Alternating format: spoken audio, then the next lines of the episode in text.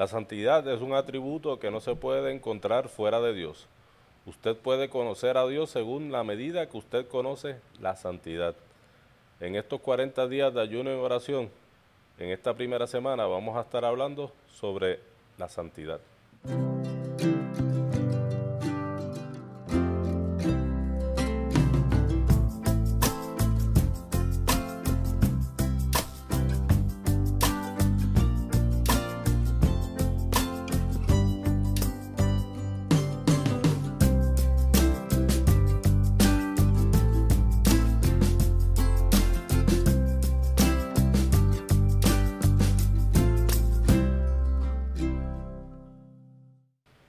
Santidad es un aspecto bien importante para la vida del ser humano. Es tan importante que Dios demanda de cada uno de nosotros tener santidad. Si no conocemos la santidad de Dios, no conocemos a Dios. Y Dios, en su voluntad, quiere que cada hijo de Él sea santo. Por eso es bien importante la santidad. La santidad es tu ser separado, separado para Él separado para Dios, consagrarte a Él. La santidad te acerca cada día más a Él y te asegura poder estar bien junto a Él. Es un aspecto bien importante que nosotros tenemos que tener en cuenta en todo momento. En todo momento porque sin santidad nadie verá al Señor, dice la palabra de Él. Así de importante es la santidad. Nuestra relación debe ser guardada para que cada día, orando en todo momento, ayunando, leyendo su palabra, hablar de su palabra, meditar en su palabra, todo eso requiere santidad. Y nosotros tenemos que buscarla. Y nosotros tenemos que vivir en santidad en todo momento. Hay un proceso de santificación el cual todos debemos de tomar en cuenta para nosotros poder estar bien con, Dios y poder tener una vida de santificación. En este proceso tenemos que reconocer que nosotros somos separados para Dios, que somos separados para Él y que Él nos escogió por un propósito. Que somos guardados, tenemos que guardar nuestros pecados. Guardar nuestros pecados, reconocer que somos pecadores saber que cada día podemos cometer pecados, pero tratar de no hacerlo. Tratar de no cometer los pecados que a Él no le agradan para poder vivir una vida de santificación. Ser sensible a las cosas de Dios. El ser humano tiene que ser sensible a las cosas de Dios para poder estar más cerca de Él. En estos momentos, en esta época de nuestras vidas, en este año, debemos de ser sensibles a, las cosas que Dios no tiene eh, frente a nosotros, porque necesitamos esa sensibilidad, esa sensibilidad para poder reconocer que la gente necesita de Dios, que el ser humano necesita de Dios, que todos necesitamos de Dios. Y para eso nos ayuda la santificación. Una vida fructífera. Tenemos que dar frutos de lo que nosotros estamos viviendo de quién nosotros hemos creído. Si no damos fruto, algo está sucediendo. Y a Dios le agrada que ese fruto se vea. Y a la gente lo va a bendecir.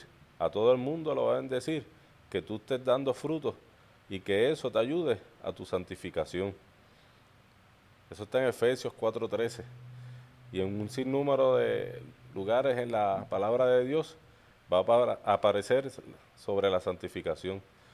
Y qué bueno, qué bueno que nos habla de eso porque tenemos que entender, como dije anteriormente, que sin santidad nadie lo podrá ver. Orar siempre, orar sin cesar, orar en todo momento, orar cada día. Es bien importante la oración. Tú separarte un momento en el día y poder hablar con Dios. Eso te ayuda a poder acercarte más a Él y te ayuda tu santidad ayunar. Ayunar. Algo que ya no se hace, algo que quizá no se habla, pero que es bien importante para tu relación con Dios, para tu santidad, poder ayunar y prepararte para ese tiempo que a veces va a ser bueno, a veces va a ser malo. Y en, este, en estos 40 días de ayuno y oración, estamos hablando de santidad, pero vamos a estar ayunando y vamos a estar orando. Y sobre todo no apagar el Espíritu Santo, no apagar ese fuego. Siempre poder avivar ese fuego que está en ti y que podamos reconocer que necesitamos al Espíritu Santo para que nos guíe en todo momento, para poder guiarnos en este camino que es difícil, que es complicado. Dejamos un año atrás, empezamos un año nuevo, empezamos ayunando y orando con un propósito. Y esta semana hablamos de santidad y queremos que eso se guarde en nuestra mente y en nuestro corazón para poder empezar un año bien con Dios y que sea de bendición para cada uno de nosotros. Al igual que los sumos sacerdotes entraba para poder tener una conversación con Dios y poder interceder por la gente y se ponía un cinto en, en la frente que decía santidad a Jehová, nosotros poder ir delante del Señor con ese cinto, con esa cinta que se ponía en la frente, diciendo que nosotros somos santos y que queremos ser santos porque queremos estar junto a Él. Ese cinto lo tengo yo aquí y me gustaría que usted en algún momento también se lo pusiera, que diera santidad a Jehová.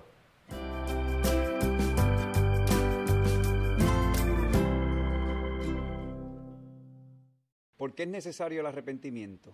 ¿Qué significa? ¿A quién aplica? Y si solamente ocurre una vez en la vida y ya está. Esas son eh, las preguntas que vamos a estar contestando cuando hablemos esta noche del tema arrepentimiento.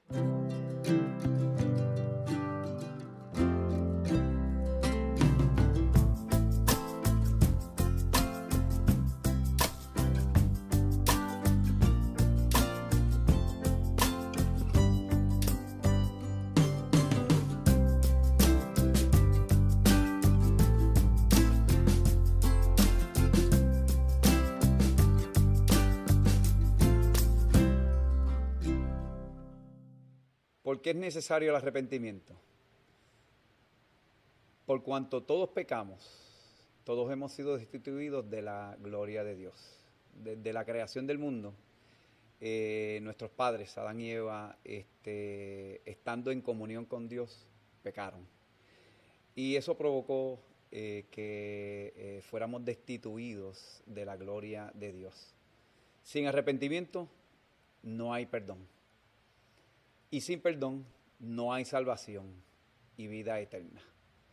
Así que, eh, como dice en el Antiguo Testamento, en Segunda de Crónicas 7:14, si se humillare mi pueblo, sobre el cual mi nombre es invocado, y oraren y buscaren mi rostro, y se convirtiesen, que ahí es la palabra clave, si se convirtiesen, si volviesen de sus malos caminos, entonces yo iré desde los cielos, perdonaré sus pecados, perdonaré sus pecados y sanaré su tierra. Ahí hay dos frases importantes en ese versículo eh, en la cual hago énfasis, si se convirtieren de sus malos caminos. Vamos a ver en el transcurso de, de esta noche que la palabra convertirse, la palabra volver, eh, la palabra este, arrepentirse son palabras que tienen un mismo significado.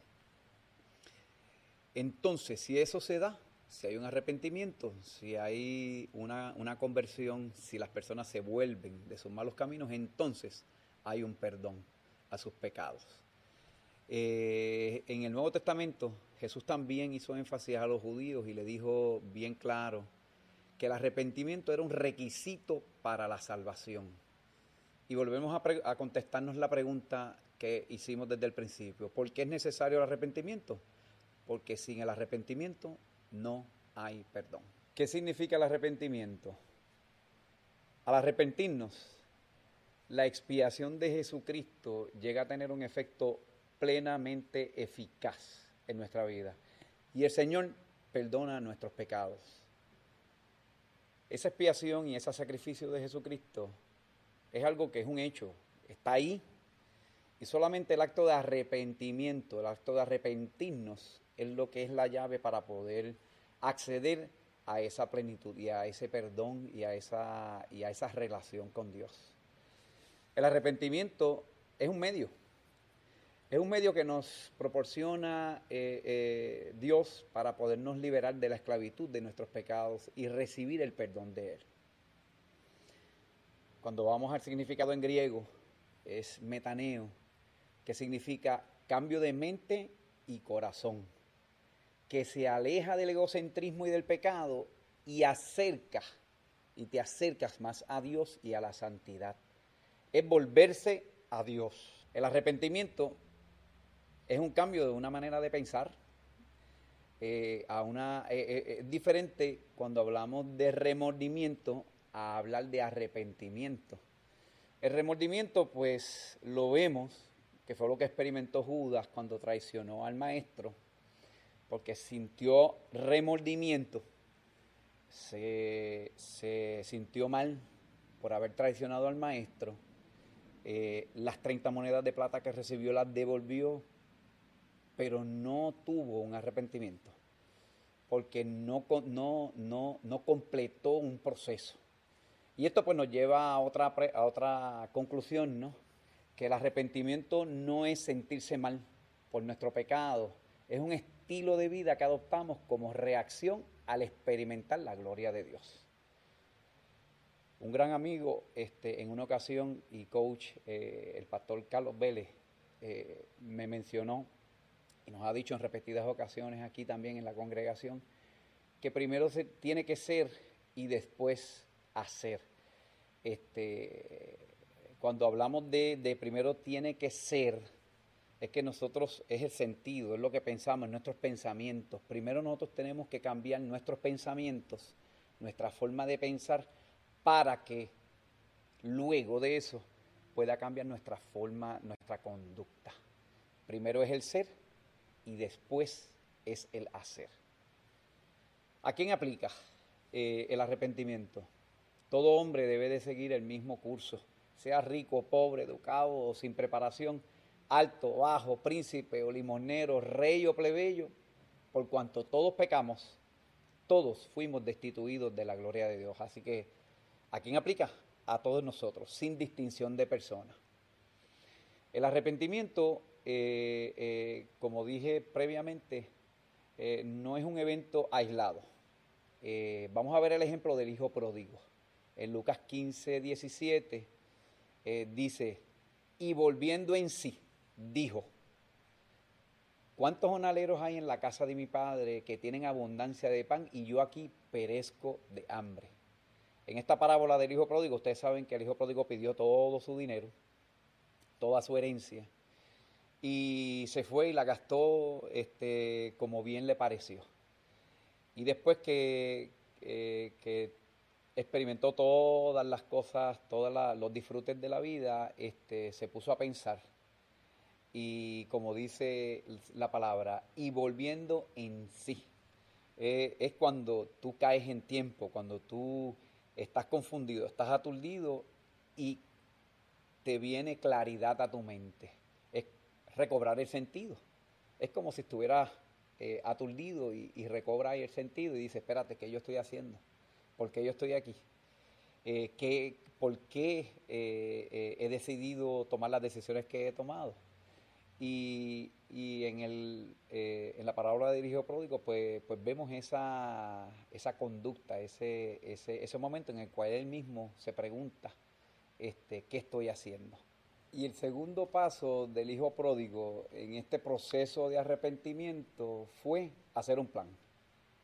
Me levantaré e iré a mi padre y le diré, Padre, he pecado contra el cielo y contra ti.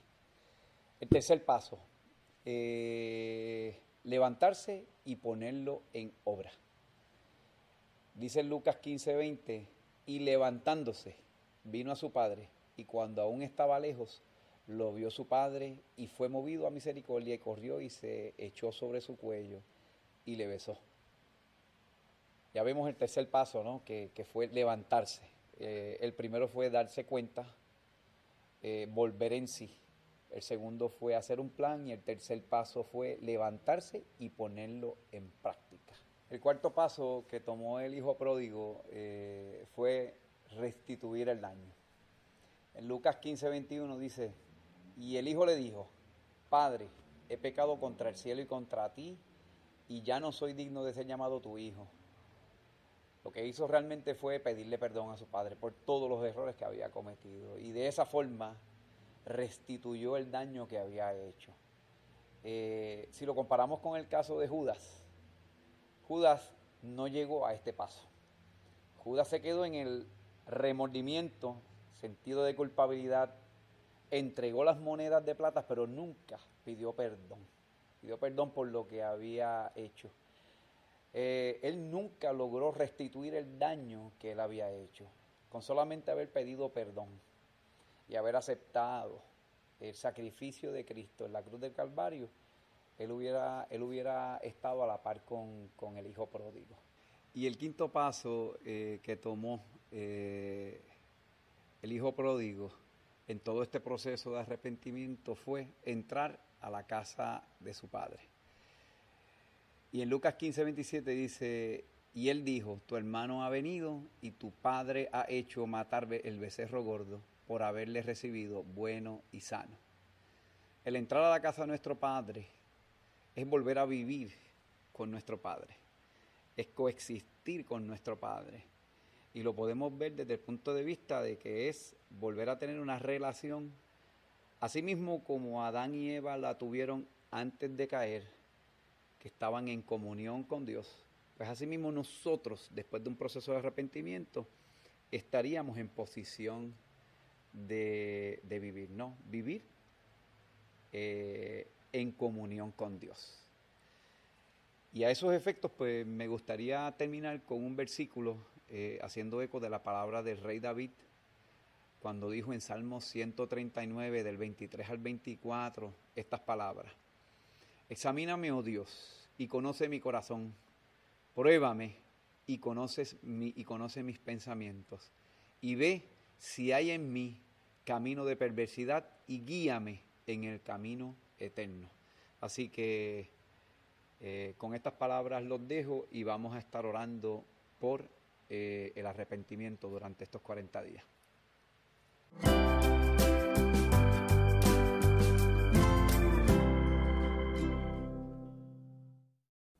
Cuando aceptamos a Jesucristo en nuestro corazón como Señor y Salvador, está con nosotros a través del Espíritu Santo. Hoy estaremos hablando del empoderamiento, plenitud del Espíritu.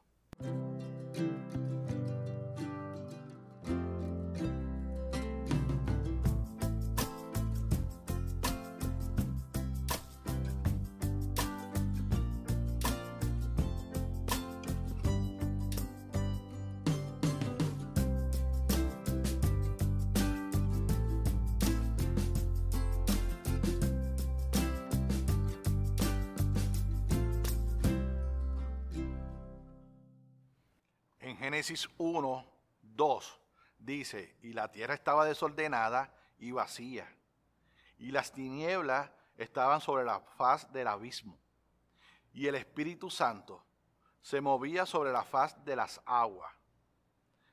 Ya el poder del Espíritu Santo estaba con Dios. El poder del Espíritu Santo es el poder de Dios. Es, el, es la tercera persona de la Trinidad. Padre, Hijo y Espíritu Santo.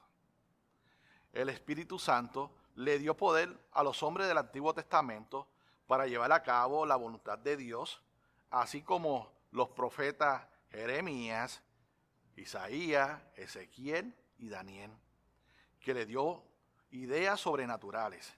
De hecho, todos los escritores de la Biblia, desde Génesis hasta Revelaciones, fueron inspirados por el Espíritu Santo. Asimismo, Jesús fue concebido por obra y gracia del Espíritu Santo.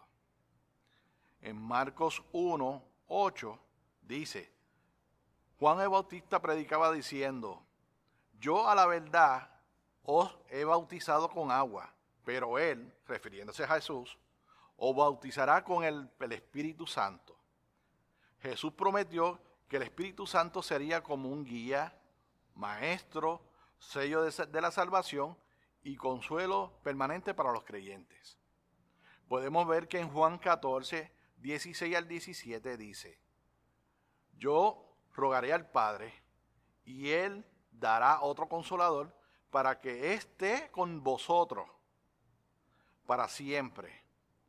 El Espíritu de verdad, al cual el mundo no puede recibir porque no lo ven, ni lo, ni lo conocen, pero vosotros le conocéis porque mora vosotros y está en vosotros.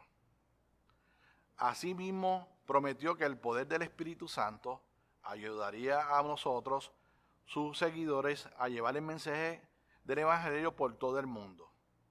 En Hechos 1, 8 dice, pero recibirán poder. ¿Pero qué? Recibirán poder cuando haya venido sobre ustedes el Espíritu Santo. Y me seréis testigo en Jerusalén, en toda Judea, en Samaria y hasta lo último de la tierra. El Espíritu Santo nos da poder, es nuestro consolador, es nuestro intercesor, nos da dones y nos convence de pecado. La muerte de Cristo en la cruz es el modo de Dios llevar el centro del pecado de nuestro cuerpo, mente y espíritu. Es importante que vivamos la vida cristiana donde estamos hoy en medio de este mundo. En otras palabras, es aquí donde necesitamos la ayuda de Dios, nos ha dado mediante su Espíritu Santo. El Espíritu Santo vive en nosotros y tenemos que avivar. Ese donde Dios, con oración, ayuno y también darle la bienvenida todos los días. Que el Señor te bendiga.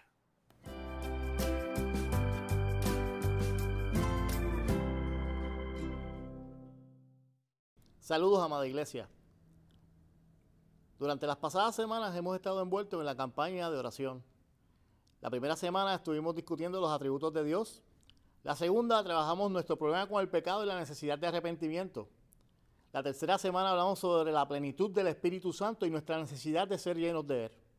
Y esta semana hablaremos de evangelismo.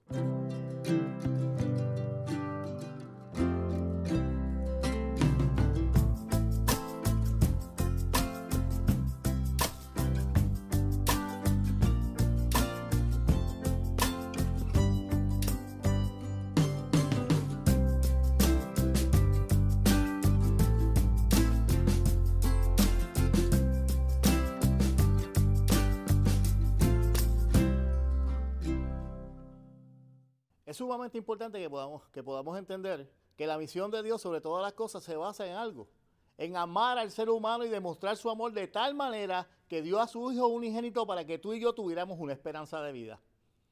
Por eso, si la intención de Dios más grande fue compartir su amor, es importante que tú y yo podamos entender que una de las palabras que Él nos dejó en Mateo capítulo 28, versículo 18 al 20, eh, es parte del corazón de nuestra misión. Y la palabra del Señor lee de la siguiente manera.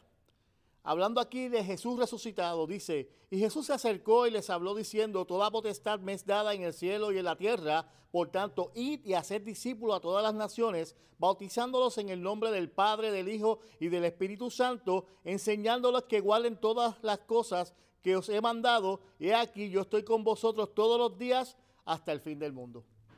Basado en esto, nosotros tenemos que percatarnos que es vital, es central.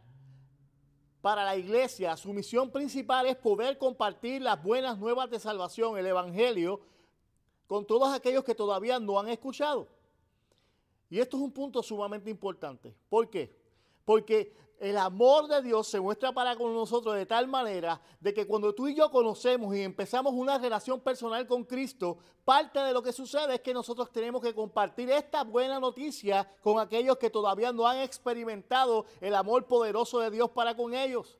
Así que yo quisiera invitarte a que tú pudieras reflexionar cuántas cosas maravillosas no han pasado en tu vida desde que Cristo tomó la primacía. O también quisiera exhortarte en este día a que tú puedas reflexionar sobre ¿Cuántas cosas sucederían si tú conocieras más a Jesús? Jesús está interesado en que tú puedas conocer cuán grande amor Él tiene por ti y por mí. Y, y, la respuesta a este amor es nada más y nada menos que nosotros obedezcamos lo que Él nos mandó. Cuando obedecemos nos percatamos de la, de la sinceridad que necesitamos expresarle a todos aquellos que no tienen la oportunidad todavía de conocer el amor de Dios, la necesidad que ellos tienen sin darse cuenta de Cristo, lo que Él hizo en la cruz del Calvario el vertir su sangre por cada uno de nosotros para limpiarnos de todos nuestros pecados. El poder entender claramente de que Él resucitó al tercer día y ya no está en la tumba y nos ha dado victoria. Por eso es importante que tú y yo podamos entender la necesidad de poder compartir estas buenas noticias con aquellos que todavía no lo conocen. Evangelizar es compartir.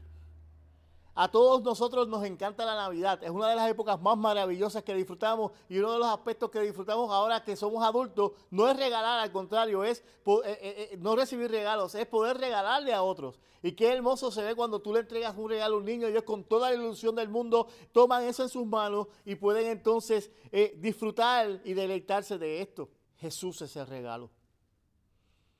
Jesús es el regalo de Dios para una humanidad perdida. En Cristo podemos ser completos y nuestros hermanos y amigos lo necesitan.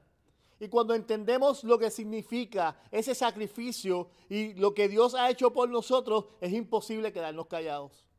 Por eso me gustaría invitarte a que hagas algo, a que hagas algo en el reino, a que te muevas, a que uses tus dones y talentos, lo que Dios te ha dado para poder, para poder hablar y compartir esta buena noticia del Evangelio a que otros puedan escuchar cuán grande amor tiene Dios por ellos. Esto es sumamente importante, porque nuestra respuesta a nuestra relación con Dios tiene que ser obedecerle. Iglesia, quisiera invitarte que para el próximo domingo invitaras a una persona que viniera a compartir con nosotros aquí. O si no te atreves a invitarlo a la iglesia, a que te sientes y ores por ellos y comiences este proceso de poder pedirle a Dios una oportunidad para poder compartir esta buena noticia. Hermanos, es nuestra responsabilidad.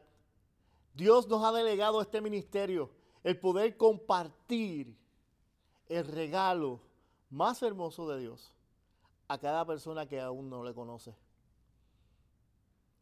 Recuerdo una tarde en la albería de mi papá, después de que él se reconcilió con el Señor, este tenía esta conversación y aprovechaba cada momento que tenía mientras recortaba a una persona, pero en esa tarde me acuerdo que le decía, es que tú tienes una oportunidad maravillosa que Cristo te da en este día. Y veía la pasión en sus ojos de poder compartir las buenas noticias de salvación y de eso hizo sus últimos días. Es nuestro deber el poder con toda alegría y gozo poder hablar del Dios al que servimos un Dios que lo dio todo por amor, para que tú y yo tuviéramos una oportunidad de vida. Por eso es importante que compartas este mensaje con todos. Dios te bendiga.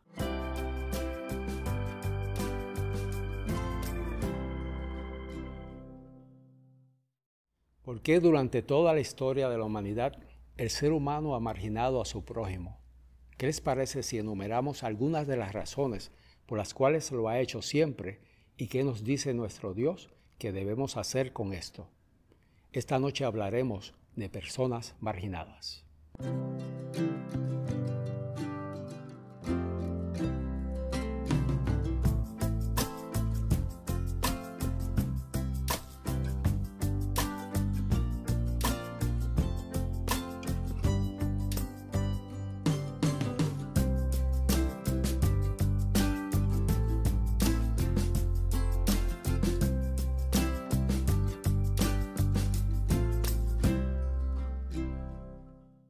Pregunta más importante que tenemos que hacernos es, ¿qué opina Dios de la marginación?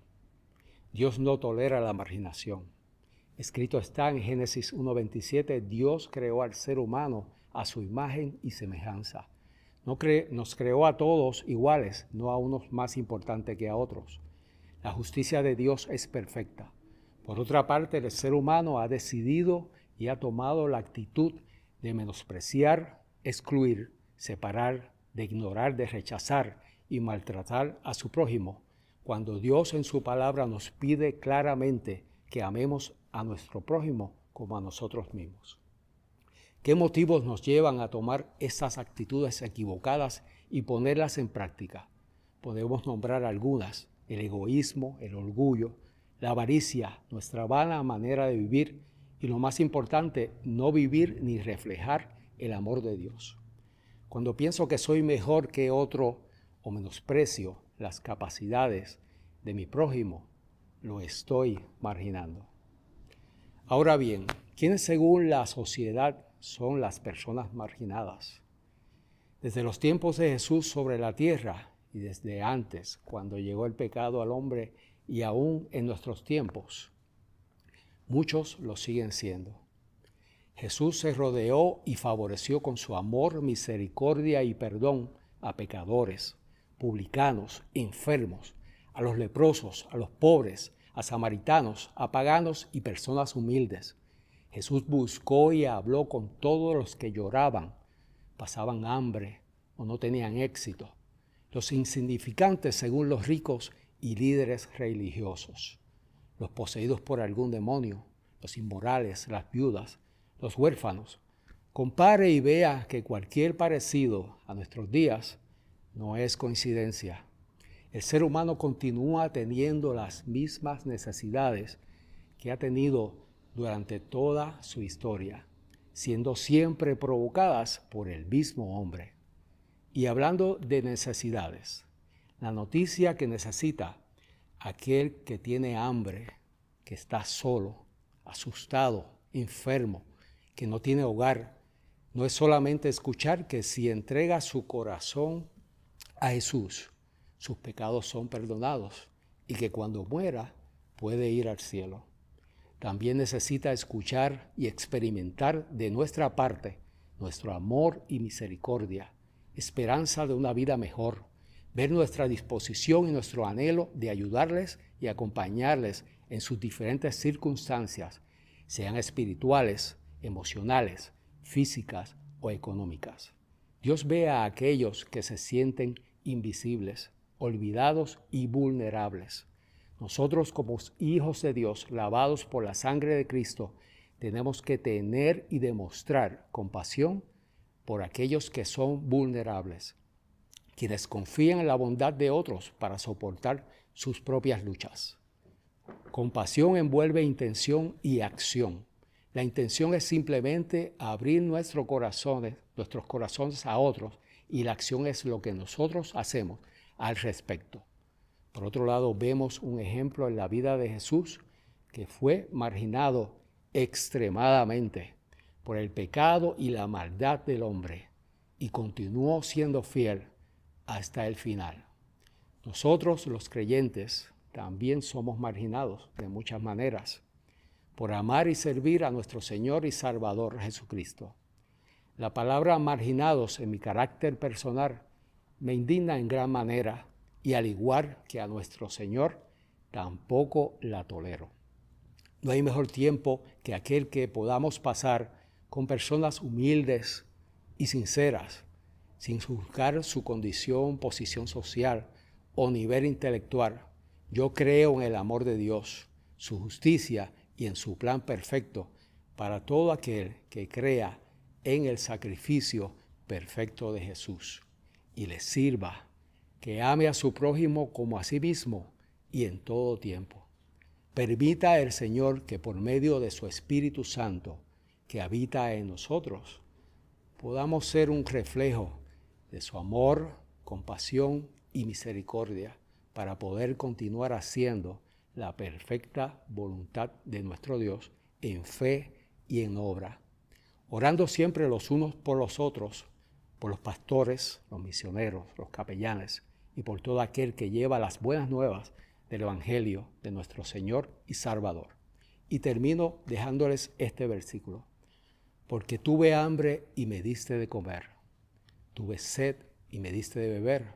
Fui forastero y me recibiste. Mateo 25, 35. Que nuestro Dios les continúe bendiciendo siempre. Amén y amén.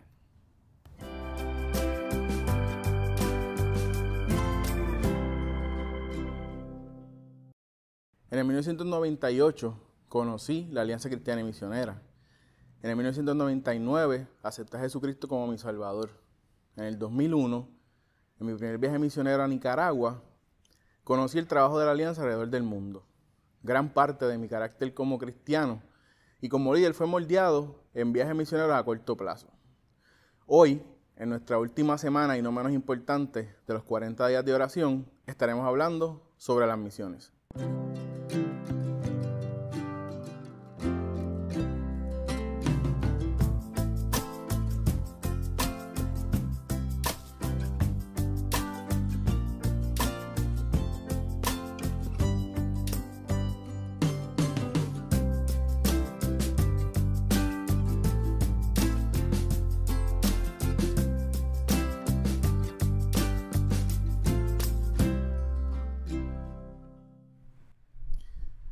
Hoy día, la alianza cuenta con aproximadamente 730 obreros internacionales, estos sirviendo en más de 60 países. De esos 730 obreros, el 82% se encuentra en lugares donde el acceso al Evangelio es limitado o ninguno. ¿Y qué significa esto? Significa que menos del 2% de la población de ese lugar es seguidora de Jesús. El enfoque de su trabajo está en tres importantes áreas. Primero, servir a la comunidad, mostrando la compasión de Cristo, ayudando en desastres naturales, en el desarrollo comunitario y en servicios médicos y educativos. Iniciativas que le abren puertas para proclamar las buenas nuevas del Evangelio. También se concentran en multiplicar iglesias, con el propósito de que las iglesias sostengan y multipliquen el ministerio en las comunidades. Y por último, pero no menos importante, se enfocan en el desarrollo y formación de personas. Este último enfoque siendo de mucha importancia, porque una vez desarrollados y formados en Cristo, esas personas se unen en sus propias comunidades al trabajo de compartirle el Evangelio y de esa manera más manos trabajando para alcanzar más personas para Cristo. El aceptar el llamado a las misiones comienza con una invitación personal que nosotros le hacemos al Señor a que nos acompañe en este viaje de crecimiento, reconociendo delante de Él que somos vidas inconclusas, en la gran necesidad de que Él nos moldee a la semejanza de su Hijo y que nos ayude a ver al mundo a través de sus ojos de amor y compasión. Una de las primeras cosas que debemos aprender es que Dios no discrimina. La semana pasada escuchamos sobre eso. Discriminar hace más difícil las cosas para que las personas que acepten al Señor. Nuestra humanidad, empañada por el discrimen, no nos permite ver en esas personas una conversión real. Y no hace nuestro trabajo y no hacemos nuestro trabajo de formarlos. Por último, el discrimen nos hace pensar que hay unas personas mejores que otras. Y se nos olvida que todos, y repito todos, somos salvos por su gracia y que ninguna persona es mejor que otra. Nuestra tarea como cristianos es predicarles, ayudarles, amarles y formarlos sin importar quién son, de dónde son y a qué se dedican. Un ejemplo en el que el discrimen pudo haber sido un obstáculo para lo que Dios iba a hacer es la iglesia de Guanaminta en Haití. Conocemos de primera mano el discrimen cultural e histórico que existe entre dominicanos haitianos. Y podemos ver que a pesar de personas que aceptaron el llamado, hicieron su trabajo allí, hoy no solo existe una iglesia pequeña, hay una escuela, una clínica, un orfanato y hasta una estación de radio. Lo que empezó como una pequeña iglesia en un espacio vacío, hoy es una comunidad que ha crecido alrededor de ella. Las historias son importantes y más importante es contarlas, porque contándolas nos unimos a que esas historias sean completadas en Cristo. En uno de los viajes a Dajabón se presentó una danza que mostraba la Biblia desde el Génesis hasta el Apocalipsis. Al lado mío estaba la hermana Cachita. Cachita era la mamá de una joven que la iglesia de Dajabón ayudó a completar sus estudios universitarios. Cachita en todo ese proceso nunca había aceptado a Jesús, tenía una historia inconclusa. Pero como agradecimiento, cuando los grupos iban a, la iglesia de Jabón, ella nos visitaba. Ese día el grupo, al finalizar la presentación, el pastor que andaba con ellos hizo un llamado y preguntó, ¿quién de aquí presente quiere aceptar a Jesús como su Salvador? En ese momento Dios me dio el privilegio de ver cómo Cachita levantaba su mano aceptando a Jesús como su Salvador. Aquellos jóvenes fueron instrumentos para completar la historia inconclusa de Cachita. Hasta el día de hoy, Cachita persevera en Cristo. Por último, el aceptar nuestro llamado es apoyar al que lo hace. Y esto nos hace partícipes junto con Dios en su misión inconclusa. ¿Cuál es? La gran comisión. Y esto será así hasta que todos hayan tenido la oportunidad de escuchar y responder su invitación. En Hechos 14, 27 nos dice que Él abrió las puertas de la fe a los gentiles. Y a pesar de la separación cultural entre judíos y gentiles, Él lo hizo. Hoy, siendo conservador, al igual que los gentiles no tenían acceso al Evangelio, hay más de 4.000 grupos de personas que no tienen acceso al Evangelio. Muchos de ellos que nunca han escuchado ni una sola vez que Dios existe. Estos están en países, de, en países de difícil acceso para el Evangelio o en lugares remotos difíciles de alcanzar. Hermano, queda mucho trabajo por hacer y hay muchas historias inconclusas. Es un privilegio saber que nosotros podemos ser parte de lo que Dios quiere terminar en esas vidas. Unirnos a lo que la alianza está haciendo nos da la oportunidad de ser parte y conocer de primera mano las historias nuevas e inconclusas alrededor del mundo. Nuestra tarea como iglesia es ver cumplida la gran comisión. Esta noche les quiero dejar con algunas preguntas. Preguntas que tal vez cambien su rumbo como cristiano en la noche de hoy. Primero, ¿harías lo que te pide Dios para terminar su misión? ¿Qué tienes que renunciar? ¿Qué tienes que cambiar? ¿Darás con sacrificio para la misión que Dios ponga en tu corazón? A veces no podemos ir, pero podemos apoyar a quien decide ir. ¿Serás un guerrero de oración por las personas que no tienen acceso al Evangelio? Todo comienza como una oración en nuestro corazón y la oración mueve montañas. ¿Le predicarás a aquellos cerca de ti que no conocen las buenas nuevas del Evangelio? tu vecino, tu compañero de trabajo, tu familiar, y estás dispuesto a servir a los pueblos del mundo que viven sin acceso a las buenas nuevas, deseas emplear tu juventud en que otros conozcan de Cristo. Y por último, hoy dejarás que Dios termine la obra en tu corazón y avive en ti una pasión a unirte a Él en su misión inconclusa. Hoy es un día de decisiones. Dios te bendiga.